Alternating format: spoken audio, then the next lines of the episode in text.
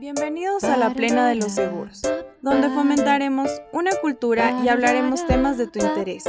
Aquí invitaremos expertos, familiares, conocidos y amigos, porque creemos que esto no debería ser una ciencia, sino algo simple y cotidiano. Recuerda, no porque sea de seguros, significa que es aburrido. Hola, hola, saludamos a nuestra audiencia y damos la bienvenida a Manuel Pozo. Mi nombre es Janine Zambrano. Y el mío, Natalie Vega. Como ya nos comentó Yanni, eh, tenemos aquí a Manuel Pozo. Él es gerente nacional de indemnizaciones de una compañía muy importante del Ecuador. Eh, un poquito les voy a contar sobre la vida y la experiencia de Manuel. Manuel tiene alrededor de 30 años en seguros y él se ha desempeñado y tiene conocimientos en aspectos legales, en aspectos eh, técnicos de seguro, responsabilidad civil, banca de seguros, además de que sabe lo que es inspecciones de riesgo, tiene conocimientos en algunos ramos como vida y salud y sobre todo sabe mucho de lo que es atender al cliente, ya que él está especializado en este momento en su trabajo en eso. Él durante cinco años eh, fue profesor en la Universidad Técnica Indoamérica, en donde impartió todos sus conocimientos sobre seguros y eso. Queremos dar la bienvenida a Manuelito a este programa. Muchas gracias. A sus órdenes, chicas. ¿Y qué podemos servirles? Ya, verá, Manuelito. Si ya escuchó el primer podcast, vas a ver la modalidad de este podcast. Y si es que no, pues le voy a explicar un poquito, ¿ya? Nosotros sabemos que aquí en los seguros, además de, de, saber cosas técnicas, de inspecciones, de todo lo que es los riesgos de, de los seguros, también hay personas por detrás. Entonces nosotros queremos conocerle a usted más a fondo. Entonces cada vez que usted escucha una cancioncita, yo le digo la canción del peligro. No sé cómo le ve a la audiencia, a mí me parece la canción del peligro. Porque ahí eh, le vamos a hacer unas preguntas, unas preguntas a usted que son un poco de su vida personal. Unas serán fuertes, otras serán más suavecitas y queremos conocerle. ¿Está de acuerdo? Pues sí, sin problema. ¿Y nos va a contestar con toda sinceridad? Siempre. Con todo. Siempre. Ya. Ahora, el tema que vamos a desarrollar sobre los seguros aquí es sobre los errores frecuentes que cometen los clientes al momento de tener un siniestro. Para esto, usted es un experto, Manuelito, y queremos que nos cuente qué errores tienen los clientes cuando tienen un siniestro y no deberían cometer. Bien, eh, básicamente los clientes cuando tienen un siniestro, su primera preocupación es, bueno, ¿qué pasó? Este, posiblemente tratar de ver que no estén afectados en su salud eh, es normal y es humano que la persona se sienta ofuscada y posiblemente no va a pensar en principio con mucha claridad. Y lo correcto en eso es tratar de tranquilizarse en la medida que no haya gravedad. Por supuesto, eh, si hay la participación de la policía, la, la Cruz Roja, el 911, eh, dar las facilidades del caso y después hacer los reportes necesarios a la compañía de seguros para ponerle en conocimiento de su desgracia, de lo que le ha pasado y que le busquemos una solución. También es cierto que en ese momento, en mi desesperación, a lo mejor no sé qué hacer y recurro a los distintos tipos de servicios que tienen las aseguradoras, como por ejemplo una asistencia legal in situ. Entonces rápidamente debo marcar el teléfono, pero ahí vienen los errores. Desde el principio no encuentro la tarjetita. Perdí la tarjeta en donde está la asistencia o no, no me acuerdo dónde está. Entonces también es necesario que cada persona seamos un poquito cuidadosos en tener la información a mano, de tal manera que cuando tenga un accidente sepa a quién llamar para que me puedan dar el servicio que me están ofreciendo, una asistencia legal. Claro. O sea, uno de los errores es que al momento de tener el siniestro recién se preocupan por tener los números, los clientes. No desde que contratan la póliza, que sería lo que tú compraste, o sea, es tu servicio. Generalmente pasa eso. Compramos algo y como cualquier cosa compro un televisor. Y no leo las instrucciones. Le doy las 20 mil vueltas, le enchufo por todos los lados y ya cuando no, no, no, enciende o no prende, ahí recién voy al manual. manual. Exacto. Eso es un problema humano. ¿sí? Pero hay que irlo corrigiendo de poco a poco y depende de nosotros cómo vayamos implementando. Esto no es nada complejo, sino más bien es algo de hábito ya que debemos tener conciencia en la gente y tener a mano nuestros teléfonos de importancia que creo que nos entra la vagancia de leer tanto que decimos no, mejor, y al rato que queremos, ya, o sea, ya no tenemos la información. Entonces eso no deben hacer los clientes. ¿Qué otra cosa más ha escuchado Manuelito que le ha pasado a usted que dice no pueden hacer esto definitivamente? Eh, justamente cuando hay el accidente, lo que no debe hacer la gente es entrar en pánico y dejarse presionar. ¿A qué me refiero con esto? No sabemos exactamente las circunstancias del accidente y precisamente para eso está el, el, servicio de la policía. Sin embargo, resulta que con la persona que me choqué o con el que tuvo el accidente, resulta que es un tipo grandote, dos metros, muy ancho el tipo, y claro, me da miedo. La intimidación. Me, intimida, yo chiquito, unos 60, mentira, no es que unos 60, o sea, tampoco. Y claro, y a veces la gente se deja sorprender y bajo esa presión eh, de intimidación firman a veces una letra, un pagaré, un compromiso de pago, cosa que no debe hacerse. Lo que complica más a unas cosas. Por supuesto que se complica, porque si el reclamo no está claro y a lo mejor no es el culpable, se está comprometiendo y ya tiene dos cosas que va a tener que, que, lidiar. Primero, pierde su cobertura o corre el riesgo de perder su cobertura porque está aceptando un pago que no le corresponde. Y lo segundo es que ya deja firmado una letra, un cheque, un pagaré y eso es un documento de cobro y en algún momento le van a meter la mano al bolsillo. Claro. Cosa que no debe hacer. Eh, full común es que he escuchado yo, dan la licencia o dan la cédula. ¿Es ¿Es lo mismo, Manuelito, o es de menor riesgo, pero igual no se debería hacer? Es de menos riesgo. Pero ¿para qué entregar mis documentos personales? ahí también depende del conocimiento que uno tenga. Los documentos personales solo los debe pedir la policía. Si usted entrega ese documento, usted está cediendo y tácitamente está aceptando una responsabilidad. Y después les llaman de desayuno, almuerzo, merienda, medianoche, donde quiera que esté, le están llamando y le preguntan, tengo su licencia, tengo su cédula, le voy claro, empieza el acoso. Y le empieza a amenazar, a atormentar al cliente y después el cliente, claro, no puede dormir, se estresa, le pone más, más complicado y después tenemos más problemas. Entonces, hay que hacer las cosas razonablemente. Si veo que es una cosa pequeña, que se puede manejar para evitar que se llevaran los vehículos en la policía, sí, vale la pena.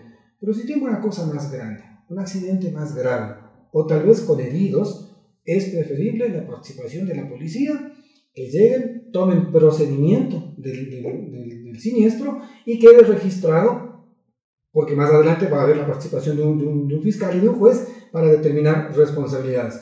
Lo otro, hacer las cosas apresuradamente, nos puede causar graves problemas. Ah, ya, perfecto, Manuelito. O sea, lo mejor sería que siempre, o sea, no entreguemos nada, sino que tratemos de eh, llegar a un acuerdo, no monetario, yo supongo, ¿sí? O que nada de, de, acuerdo monetario, sino eh, no entregar ni documentos ni nada para que no nos, eh, no nos puedan amedrentar luego los clientes. Ya. Uy. Llegó el momento. La verdad. Yo creo que esto es lo más divertido del, del, del, podcast. Y entonces queremos ver, Manuelito, ¿empezamos por lo duro, duro o por lo fácil? ¿Qué le parece? ¿Cuál desea? Pues estamos coreados ya con todo, así que vaya con lo duro. Está listo, Manuelito. Vamos con lo duro. A ver, empecemos con...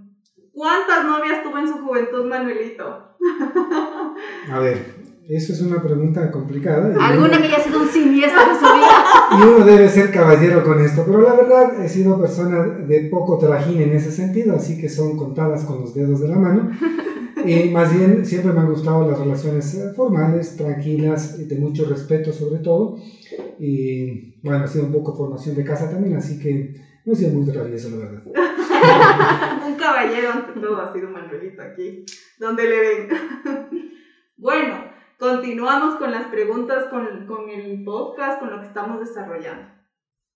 Pues Manuelito, coméntenos, ¿qué otra cosa no deberíamos cometer si es que tenemos un siniestro? Porque a veces nos dejamos llevar por la presión del momento y cometemos muchos errores. Entonces, ¿qué otra cosa no deberíamos cometer? Bien, eh, también es cierto que después de un accidente no sabemos el estado en que está el vehículo. Y hay veces que la persona toma decisiones un poco apresuradas. Si tengo un choque fuerte y el vehículo está afectado, pero estoy a dos cuadritas de la casa, a veces la gente dice, no, no me falta mucho y le mete chancletazo ahí y le camina los dos, las dos cuadritas, pero suficiente para dañar el motor. Porque si tengo una fuga de fluidos, de aceite, de hidráulicos, de motor, de caja, y le camino al vehículo, le estoy forzando en condiciones inadecuadas y lo más probable es que voy a causar un daño posterior. Entonces, eso hay que tener mucho cuidado. Si hay un accidente y tengo el servicio de grúa, tengo la asistencia, si no tengo un servicio de grúa, contrato uno, pero no arriesgo por una cosa pequeña el todo. Eso es algo que normalmente sucede y la persona toma esa decisión apresurada y después tiene problemas. Porque el seguro, ¿qué le, vamos a, qué le va a cubrir? el daño causado directamente por el siniestro. El daño consecuencial por mi decisión de caminar el vehículo en condiciones no apropiadas no es siniestro. Porque ya no es un accidente, es una decisión mía y yo, por mi desconocimiento, decido caminarlo al vehículo y, claro, agravar los daños, cosa que perjudica al asegurador. Claro, deberemos entonces en este caso utilizar todas las herramientas que la aseguradora nos da, como las grúas, o tal vez yo pienso que aunque no saben, no es como que un tema legal. Hasta por último, si tú no tienes eh, la información a lo mejor puedes pedirles a los chicos de la asistencia o a las personas que manejan el call center de la aseguradora que te expliquen qué deberías hacer en ese momento, si caminas el vehículo o no. Pero como usted dice, Manuelito, si ya hay fluidos en el vehículo, no se debería mover, definitivamente, porque se daña más el vehículo. Eh, perfecto, que yo he escuchado muy común ¿Qué hace la gente? Es que pacta dinero. Es como que dice, bueno, yo veo esto que solamente se dañó el faro, está un poco hundido el guardachoque, le pago 200 dólares. ¿Qué crees, Manuelito? Yo, soy la yo, yo, yo tengo una responsabilidad civil, yo soy la asegurada. En ese cuadro pongamos. Y yo para salirme rápido eh, de que, de que, de, de, no, mejor al revés, eh, me chocan a mí, ¿ya? Entonces yo para salirme rápido de esto, cojo, yo choco a alguien, cojo y le digo, le pago. O pacto un dinero. ¿Qué piensas tú, Manuel? ¿Está bien eso? A ver, hay que aclarar bien. Si el ejemplo dice, nosotros chocamos y decidimos pagarle para que no nos haga problema, eh, claro, está asumiendo al principio la responsabilidad. Dice, ok, es mi culpa y por eso pago. Pero no le puedo cobrar. Pero no puedo pagar lo que él me pide. Tenemos que saber no cuánto. No cobrar la pregunta es, ¿por qué pagarle si tengo un seguro? Exacto. ¿Para qué apresurarme en eso? ¿Acaso estoy escondiendo algo? Porque, ¿de qué razón, si yo choco a alguien y tengo mi póliza al día y tengo mi prima pagada, listo, tengo que recurrir a mi servicio.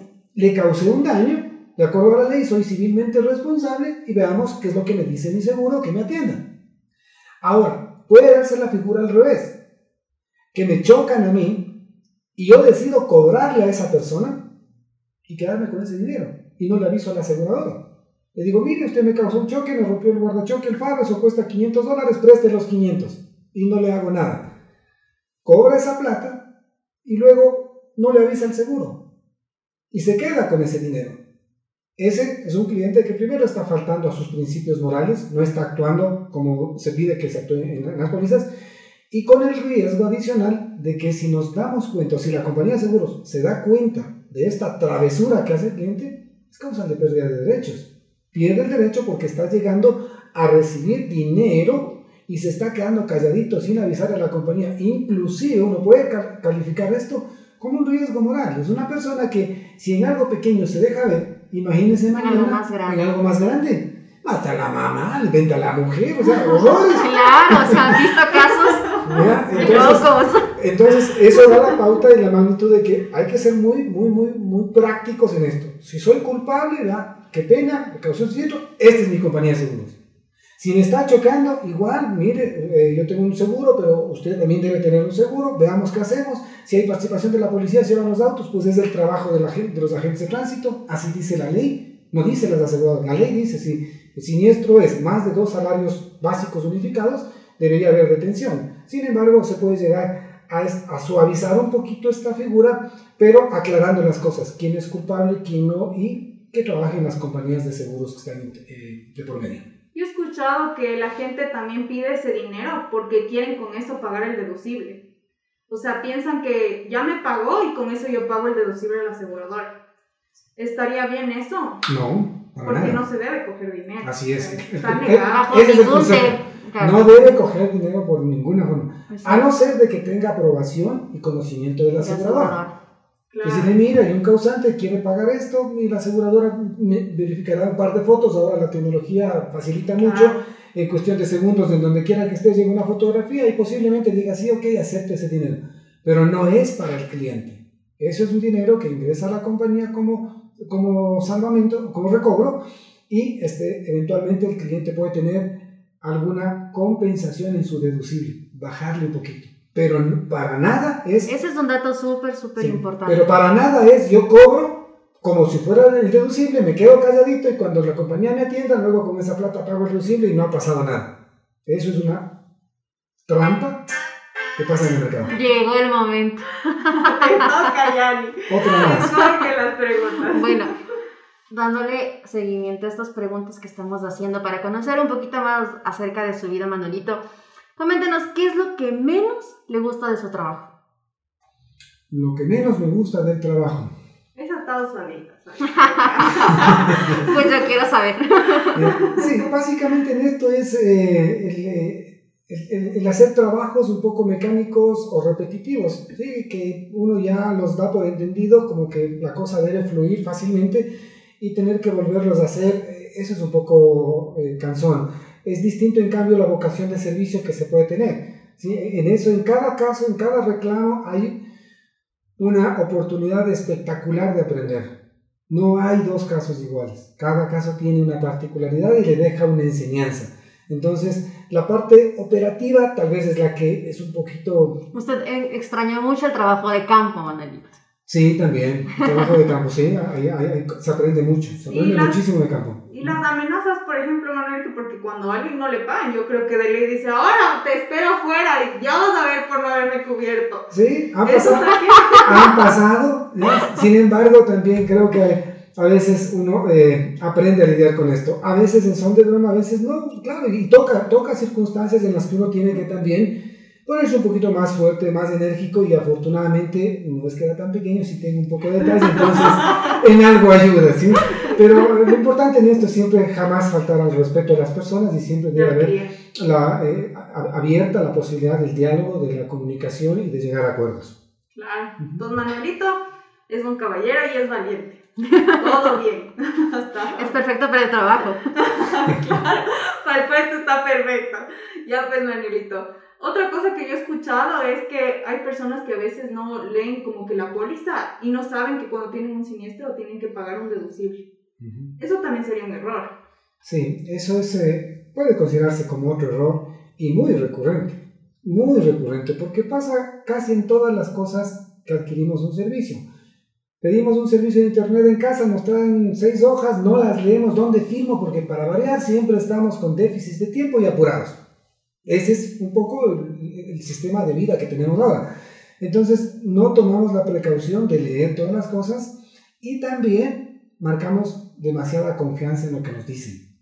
Son dos cosas que hay que tenerlas mucho cuidado. En el tema de seguros, lo que está escrito es lo que vale. Lo que yo le digo normalmente puede causar problemas. Si bien es cierto, aquí hablamos de que los seguros se honra mucho la palabra. Y si hay un ofrecimiento y hay una palabra, se honra. Así funciona este, este mercado.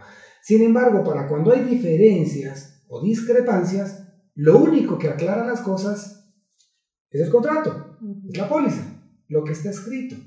Lo otro no sirve mayormente. Entonces, claro, hay que revisar, hay que leer las condiciones y también hay que pedirle un poco la participación de nuestros equipos de ventas, que son los brokers, que, socialicen y que expliquen bien el deducible cliente debe conocer que en cada accidente todos perdemos.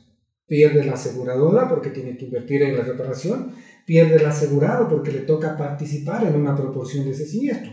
Entonces, con esa claridad, si leen las cosas no va a tener problema, pero si no lee y tiene un choque y le dicen a usted le va a tocar participar con 300, 500 dólares, se molesta. Claro, mi mamá siempre decía, debes leer hasta la letra más chiquita de lo que vayas a firmar. Sobre todo, claro. Eso iba a decirle, Manuelita, explíquenos así bien resumido qué es el deducible, porque hay personas que yo sé que no deben de saber qué es y por eso caen en este error. Claro. Bien, el deducible tiene un origen casi de una definición etimológica, es un valor que se deduce, por eso se llama deducible. Y en principio, la actividad aseguradora tiene una característica de ser indemnizatoria, es decir, aprobamos la reparación, el cliente va, gasta, paga, repara, trae la factura trae las facturas por mil dólares y le digo, mire, su deducible es 200 dólares, entonces le voy a deducir 200. Mil dólares menos 200, tome los 800. Simple el asunto. Pero donde se complica a veces cuando el cliente no sabe del deducible o no tiene el dinero y las aseguradoras, por facilidad en el mercado, nosotros damos las órdenes de reparación porque de pronto el cliente no tiene 5, 8, 10 mil dólares para reparar su carro. Pues le damos la orden de reparación y al final, una vez que tengamos todos los costos de la reparación, ahí le vamos a decir al cliente, nosotros ya vamos a pagar esas facturas.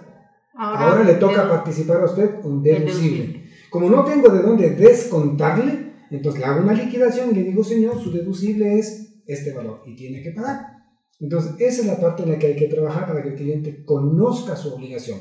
Cuando le decimos, en todo siniestro, todos perdemos en una proporción, el cliente va a entender y sobre todo va a mantener el interés asegurable.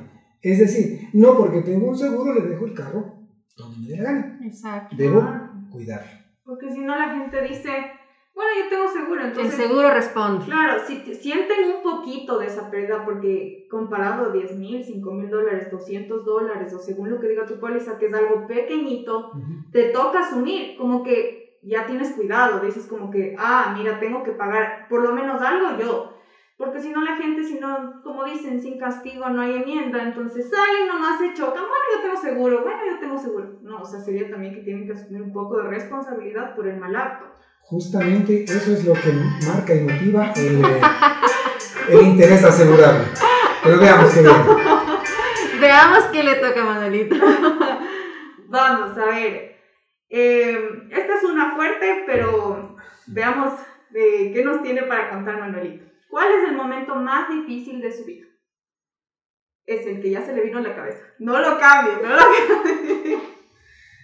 Hay varias, varias, varias eh, historias de, de, actos en los que uno pudiera tener, decir, es un, fue un, un, día difícil o fue una circunstancia difícil. Yo me marcaría que básicamente esto es en la época entre estudiante de finales de colegio e inicios de universidad, en donde uno despierta al mundo, uno libera las cadenas que nos atan de los papás y, se cree un Superman y quiere salir y empieza a enfrentar una serie de cosas, entre ellas a veces hasta peligros eh, personales porque joven quiere hacer eso, conocer el mundo, comerse el mundo. Y claro, pueden pasar circunstancias eh, como sucesos de cierto peligro que marcan un poco la vida, pero afortunadamente se, se, se, se puede sobrellevar eso, no, no se deja madurar como para que quede marcado y quede en un trauma, por ejemplo, y se puede superar. Y es parte de lo que normalmente con el tiempo pasa a ser la experiencia y las vivencias. Y eso es no solamente en el aspecto meta, meramente personal, sino también luego ya como profesional eh, ya en, en, en, un trabajo y después con la siguiente tarea que a veces uno adquiere sin pensar la realidad de las cosas cuando eh, decide formar familia. Y lo digo así no porque me arrepienta, sino que, porque es una responsabilidad muy grande y me Esposa de Manuelito, si escuchas esto, no te molestes. Este es el momento más difícil casarse. Sí. ya pues, Manuelito, continuemos. ¿Qué otras cosas ha, ha, visto que cometen errores los clientes? Bien, eh, otro de los errores eh, que también suele ser con mucha frecuencia es el omitir información o no decir la información completa. ¿sí? A veces eh, estamos inmersos en una sociedad en donde las mentiritas piadosas como que están medias aceptadas en, la en nuestra sociedad, cosa que no debe ser así. No debe haber ningún tipo de, de, de tolerancia para, este, para estas mentiras. Entonces, el cliente eh, suele cometer errores en decir, por ejemplo, quién era el conductor o quién realmente era el conductor. Entonces, omiten información. Omiten, eh, hay varias razones por eso. Posiblemente el conductor original estaba en estado etílico. No tenía licencia. Estaba chumadito, por ahí se le fueron los tragos. O no tenía licencia, ¿sí? O, o, o tenía una licencia sin puntos, caducada. Es decir, pueden haber muchas razones. Y el cliente tiende a mentir. Y esto es muy, esto es muy, muy repetitivo en nuestra sociedad y en Latinoamérica. Habían estudios inclusive de, de, de, de, casos en los que fácilmente llegaban a un 40% de que todos los reclamos vienen acompañados de una mentirita piadosa. No le digo exactamente la hora porque no quiero que se enteren en dónde estaba. No sé qué. Mire, yo tenía un, un caso, un caso que sucedió, el cliente tuvo un choque, un accidente, y cuando le digo, oiga, ¿y usted con quién estaba? No, solo.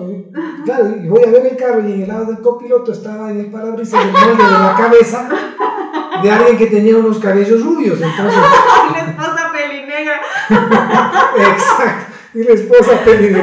Entonces ya se imaginarán que a veces una mentira de esa naturaleza puede causar una pérdida de derecho a la indemnización. Entonces, actuemos siempre con la verdad, digamos las cosas como fueron o con la mayor claridad posible para evitar estos, estos contratiempos. O sea, prefiero mil veces decir la verdad antes de perder la cobertura del seguro, prácticamente. Yo me quedaría así. Claro. Ya. ¿Qué otras cosas, Manuelito, he escuchado? Bien, además de esto también es muy, muy común en, en la parte posterior al siniestro, cliente dice, a ver, ya tengo el siniestro, nunca le he cobrado al seguro.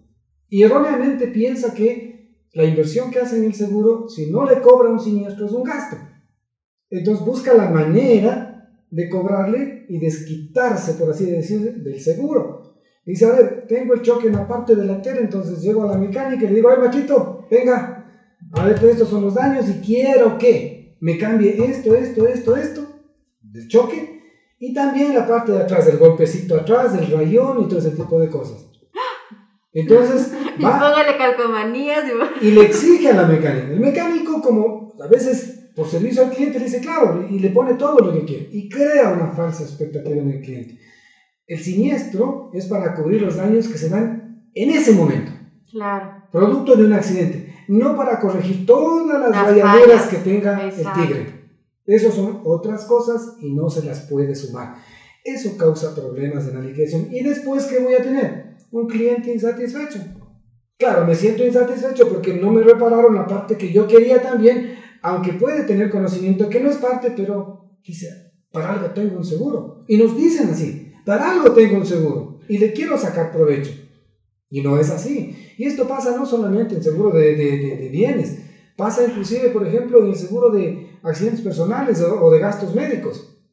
De pronto la persona tiene un perfil que a lo mejor no me acompaña, yo soy nariz medio ñato por ahí le digo a un amigo doctor, oiga, di que tengo un, una rinitis, una desviación de tabique, unos pólipos crecidos y que necesitas hacerme una operación de la nariz y bingo, rinoplastia, a los 8 días regreso. Emergencia. No, regreso ya he hecho un, ¿cómo llaman estos? Brad un, Brad Pitt. Ya, Entonces, en todos los lados, en todos los seguros, hay riesgo moral. ¿ya? Y nosotros debemos sembrar la conciencia en nuestra gente. Esto no es difícil. Lo que está escrito en el contrato, tengo derecho. Lo que no está en el contrato, no tengo derecho. Y no tengo por qué inventarme unas ideas fantasmagóricas. No me pasa eso.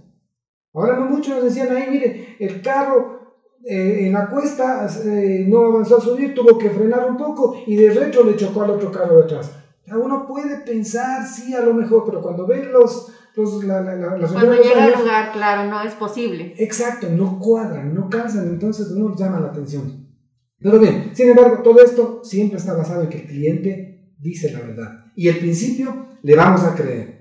Salvo que el cliente sea mal mentiroso y se deje notar con demasiada facilidad. y ahí sí hacemos nuestro trabajo. Oiga, venga, venga, usted aquí me está mintiendo y, y algo está pasando. Pero sí se pueden dar cuenta hasta el hecho de que, digamos, yo tenía un, un choque antes y ahorita quiero pasarles. ¿Se pueden dar cuenta? Sí, sí, se puede dar cuenta. La experiencia, ¿no? Es un poco, sí, es experiencia y también sentido común. Déjeme ver dónde tomamos el choque. Ah, no, que de adelante frenó y yo me fui encima, listo. Entonces tiene choque adelante, no en los lados. Y, y tal vez el de atrás también fue despistado y no vio porque estaba viendo a la señorita con fan la que pasa por ahí. Claro, o sea, tengo choque adelante atrás, pero no laterales. Entonces es sentido común. Claro. Esta es mi parte favorita siempre. Porque ya, ya viene la, la canción, todos nos ponemos alerta y además cuando vienen esas preguntas medio expertas, todos se ponen así cómodos, rojitas. Acá, Un poco tensos. eso me encanta. Quisiera que fuera ver. Dale, Jan. Ok, Manuelito. Me gustaría mucho, bueno, yo en realidad eh, creo que usted ha viajado mucho ¿sí? Y vamos a cambiar la pregunta. ¿Cuál ha sido el lugar que usted ha visitado que le ha gustado más, al que le gustaría volver? ¿O cuál ha sido ese lugar que no ha visitado y le gustaría visitar? Bueno, eh, de lugares que me gustaron visitar, definitivamente fue este, las Islas Galápagos. Sí, me gustaría. Y me gustaría volver las veces que pudiera. La naturaleza eh, me llama mucho la atención, me encanta. Y ver todas esas creaciones divinas que a veces no caben en nuestra cabeza y tenemos tan a la mano y no la disfrutamos. Entonces es algo que desde que fui me gustó y las veces que pueda yo sí voy a, eh, sí quisiera volver. Y otras cosas que no conozco, hay, hay, muchas cosas en mi país que no conozco, nuestro país, y sí me encantaría recorrer totalmente nuestro país. Si bien es cierto, eh, los otros países del resto del mundo tienen culturas importantes, eh, tienen una historia muy marcada, pero uno eh, debe conocerse a sí mismo y debemos conocer siempre lo nuestro. Claro, hay rincones tan espectaculares, ¿verdad? Indiscutiblemente. Y en, todos los, en todas las regiones. Si nos vamos por el oriente hay cosas preciosas y espectaculares en donde le invitan a uno a a actividades inclusive hasta de, de, mucho riesgo y de generación de adrenalina. Si vemos este parece que le ha gustado el peligro. Si vemos en la sierra tenemos eh, volcanes, tenemos lagunas, tenemos cráteres que se pueden hacer. Y en la costa, no se diga, linda playa, buen sol, cervecita helada. Entonces, ¿para qué les cuento? o sea, Vamos, recopilación, es valiente, Manuelito. ¿Cuál era el, el, el es un caballero? Es aventurero. 100% ecuatoriano y además es aventurero y arriesgado. Exactamente. bueno, pues, eh, algo más aquí que quisiéramos tratar, algún tema, Yani, que tú tengas algún desconocimiento. en realidad, Manuelito tiene muchísima experiencia, yo he aprendido un montón en todo lo que nos ha dicho. Pero sí me gustaría eh, que nos diga, Manuelito, usted, ¿cuál ha sido el siniestro más grave que ha visto hasta ahora? Dentro de los más graves, bueno, hay uno que, que, que tenemos mucho recuerdo, que fue el terremoto del 16 de abril de Manta, que es uno de los más eh, recordados o recientemente ocurridos. Digo recientemente porque para eventos de terremoto eh, hace 3, 4 años es un tiempo muy, muy, muy corto. Entonces, esos siniestros, básicamente los siniestros catastróficos, ahí tenemos, por ejemplo, eh, hubo tiempo atrás la explosión de, de, de, las bodegas de municiones de la Brigada Galápagos de Riobamba. Ustedes son muy jovencitas, no deben darse cuenta de eso. Por ejemplo, eso afectó a toda la ciudad, explotó un polvorín y reventó y las casas volaron los vidrios, rompieron las puertas, eh, gente salió herida. Entonces son cosas muy graves. De ahí, por ejemplo, pedían que se mueva eh, esas bodegas a sitios más alejados para que justamente si vuelven a repetirse no causen mucho daño. Entonces eso, por ejemplo, me acuerdo también de la erupción del, del volcán Tungurahua.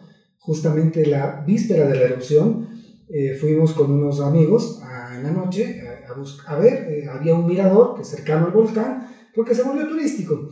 Y claro, había que llevar un cafecito caliente, posiblemente algún algún roncito, el café con que queda muy bien.